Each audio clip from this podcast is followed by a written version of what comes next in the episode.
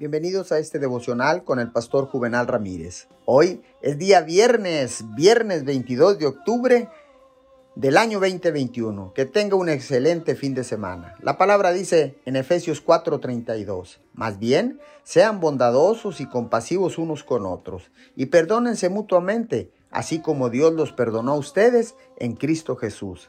Aprender a perdonar rápida y completamente es una de las claves más importantes para mantener el gozo y la alegría en nuestra vida. Debido a que Dios nos ha perdonado, Él espera que perdonemos a los demás por todas las injusticias que han hecho con nosotros. Así como podemos recibir el perdón de Dios y confiar en que no está enojado con nosotros, podemos perdonar a los demás y no estar enojados con ellos.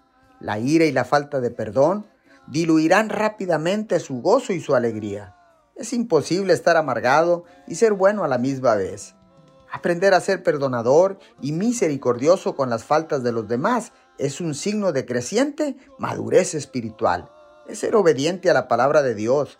Cuando obedecemos a Dios, especialmente cuando es difícil hacerlo, Él siempre nos recompensará con paz, con alegría y con gozo.